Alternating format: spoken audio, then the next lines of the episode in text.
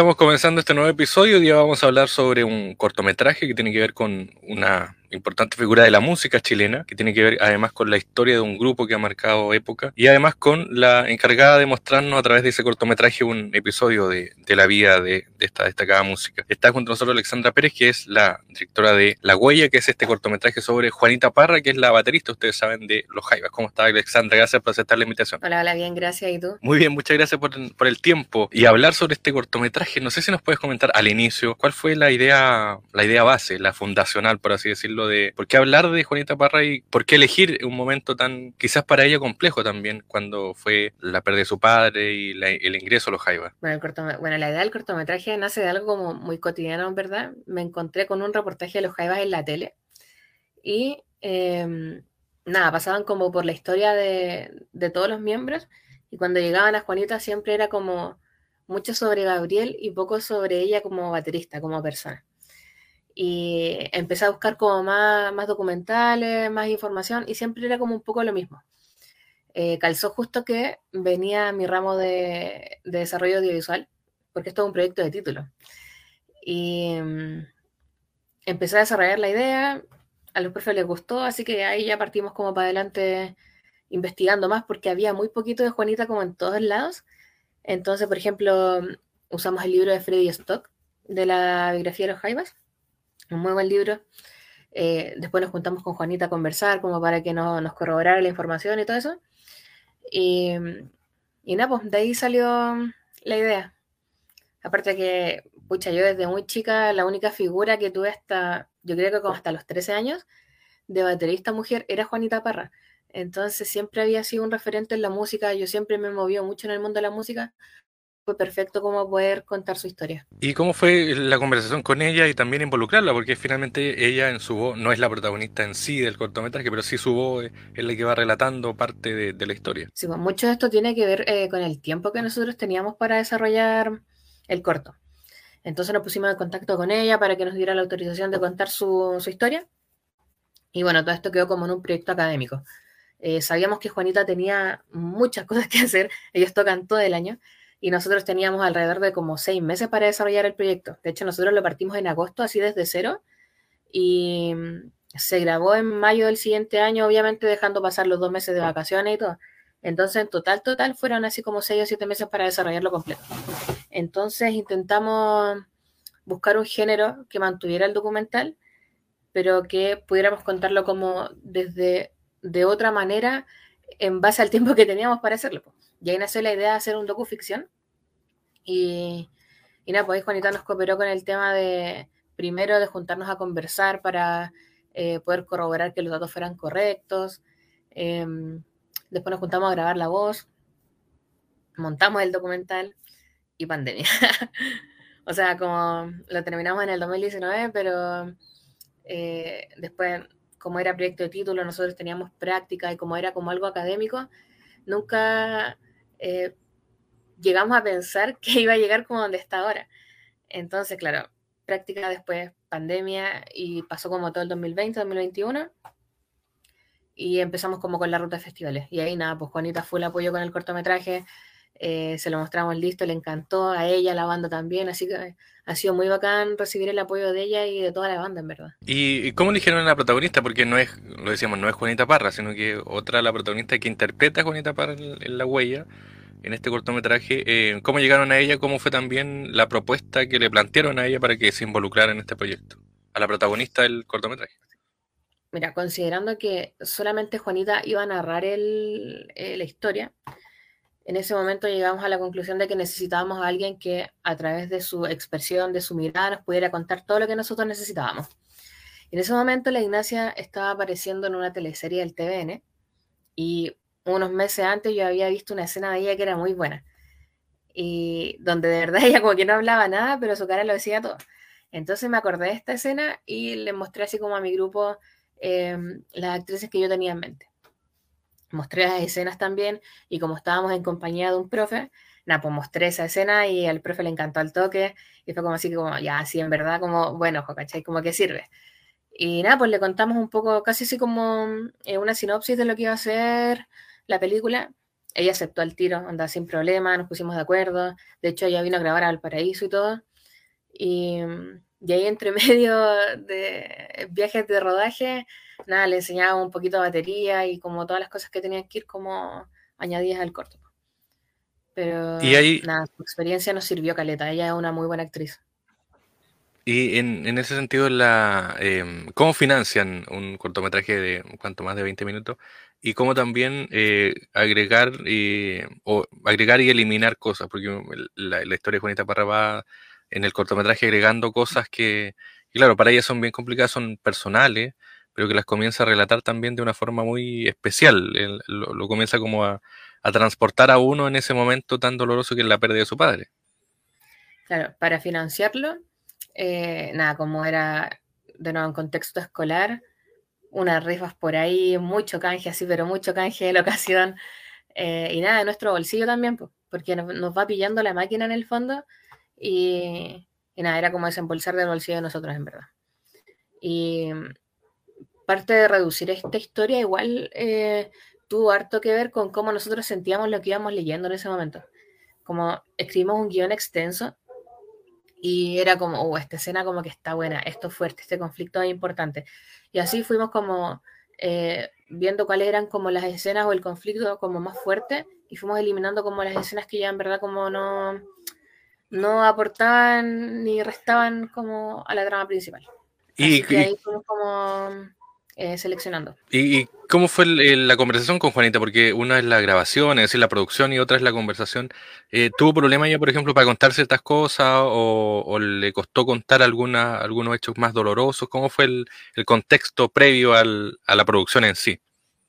Mira, fue súper bonito, la verdad, porque eh, nos juntamos en ese momento con la otra guionista, que es Lizzie, y con Sebastián, que era el postproductor que ya teníamos más o menos como eh, armado en nuestras cabezas. En las tres cabezas iguales teníamos cómo iba a ser armado, entonces fuimos los tres al momento de la grabación. Em, y esto lo grabamos dos veces. La primera fue como para eh, todo lo que era como el proceso universitario. Después pasó como tres festivales y volvimos a grabar de nuevo la voz, ya como en un estudio mucho, con mucha mejor calidad.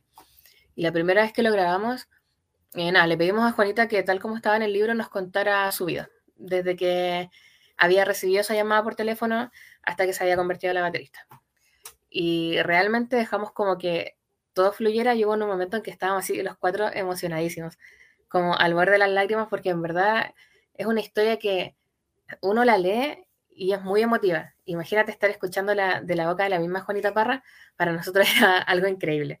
Entonces el momento que se dio fue súper bonito tenemos una grabación que es totalmente genuina, entonces eso aporta mucho al cortometraje también. Hablemos del, de la historia en sí, porque obviamente se cuenta en este cortometraje lo que tú lo decías, la llegada de Juanita Parra, porque eh, tradicionalmente la gente conoce al papá de Juanita Parra, o los más antiguos, no sé, los más mayores conocen a, Gabriel, y los otros, los más jóvenes, conocen a, Juanita Parra como baterista, es decir, hay un quiebre ahí generacional.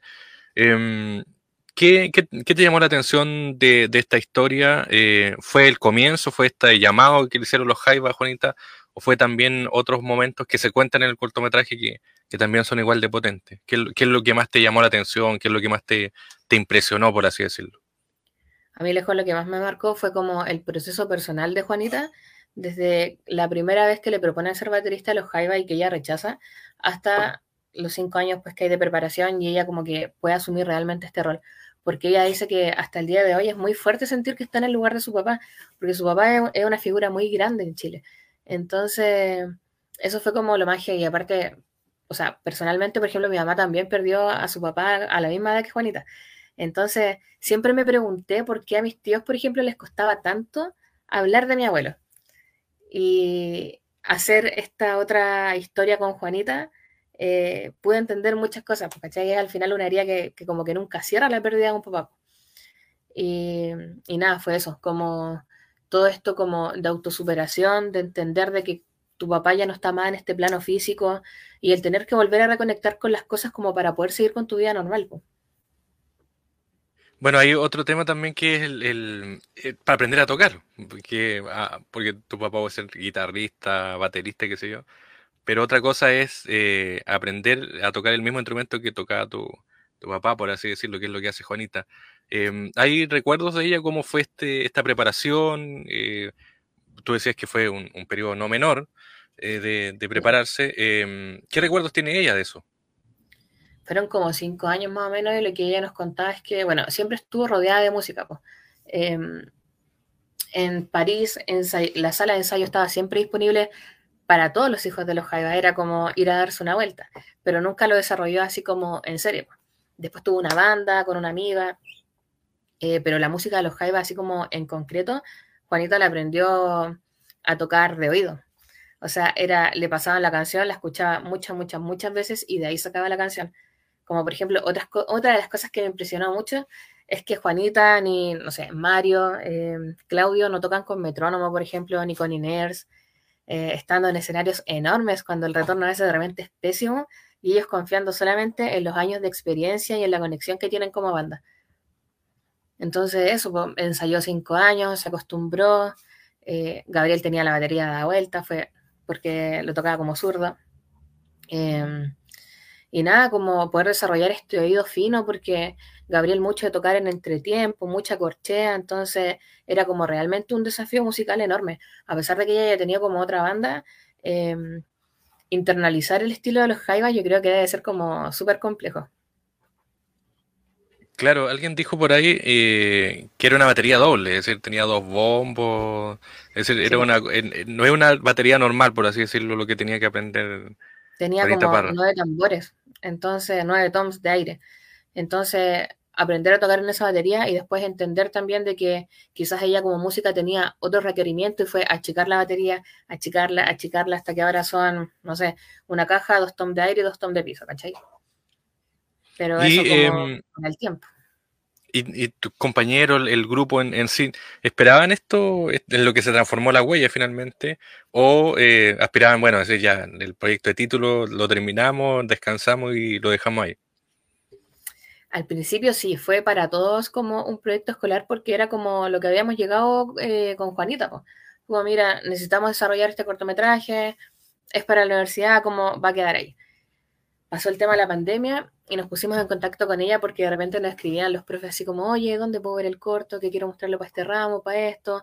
Me escribía gente que no había visto así como grabando en algún lado, oye, ¿dónde lo podemos ver? Y fue como, ya, busquemos la forma de, que este corto se pueda ver. Ahí se lo mandamos a Juanita de nuevo, eh, a la banda. Nos hicieron como, vimos todo el tema de los permisos legales, las canciones, y lo empezamos a postular a festivales.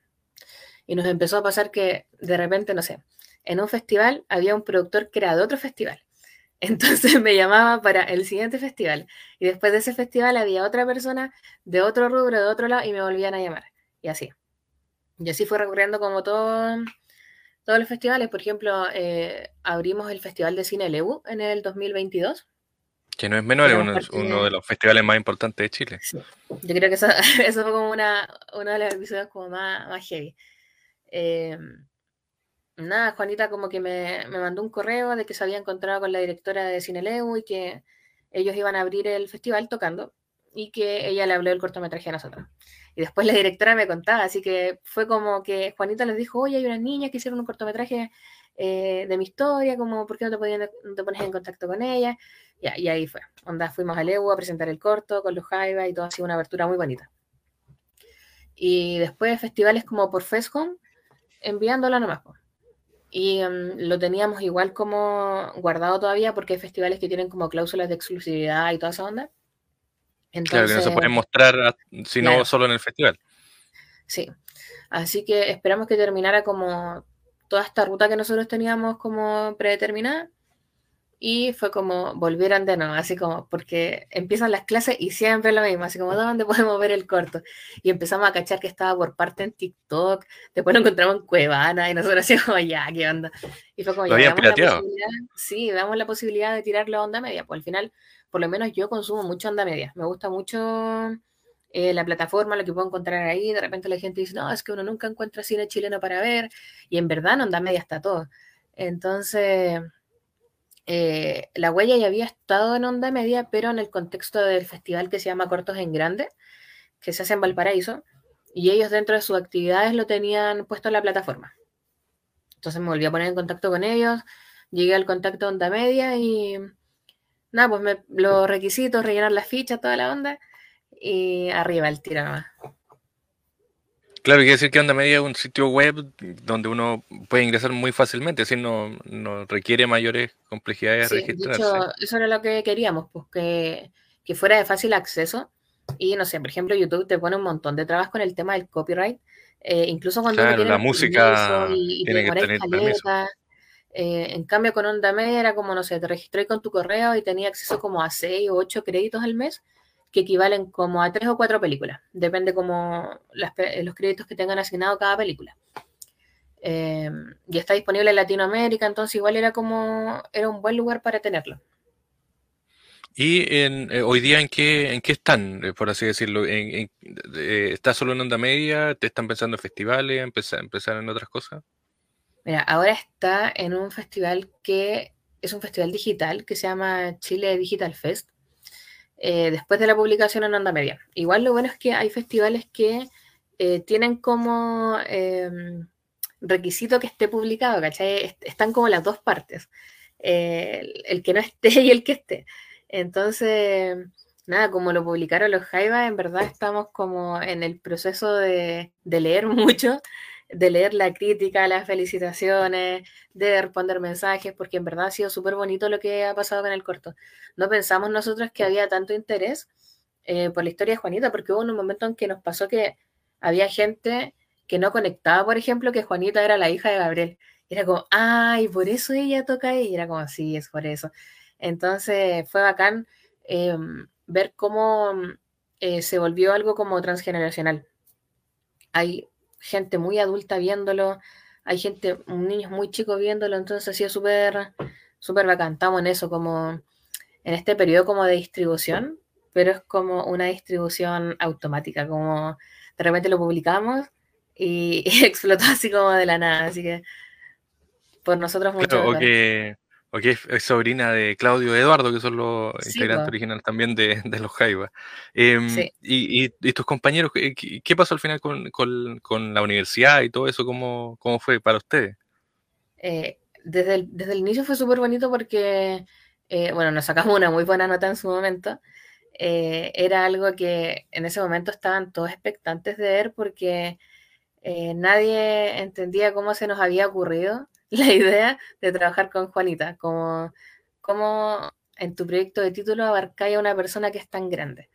Y nosotros nunca lo vimos como algo tan inalcanzable. Entonces, yo creo que mucho tiene que ver de eso que eh, yo toco batería de chica, mi compañero que es el postproductor también toca batería, entonces era como, de repente cuando los sueños se convierten en metas son mucho más fáciles.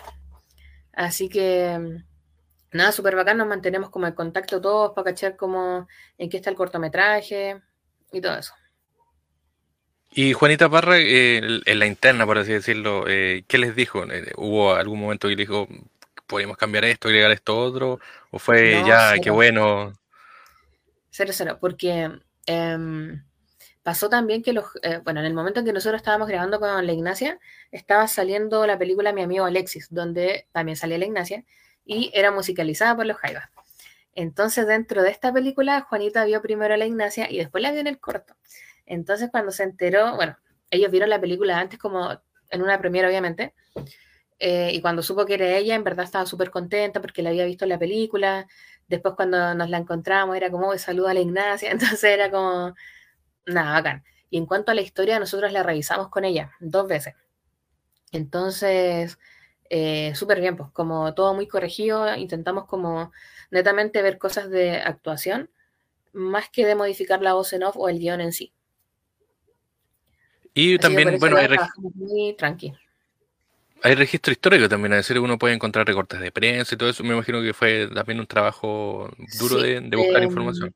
El tema de prensa acá en eso está la biblioteca Severín, eh, que tiene archivo del diario como desde mil, mm, no sé, 1920, yo creo más o menos, si es que no los tiene todos. Entonces, nos fuimos un día exclusivamente a la Severín a buscar todos los archivos que habían del diario.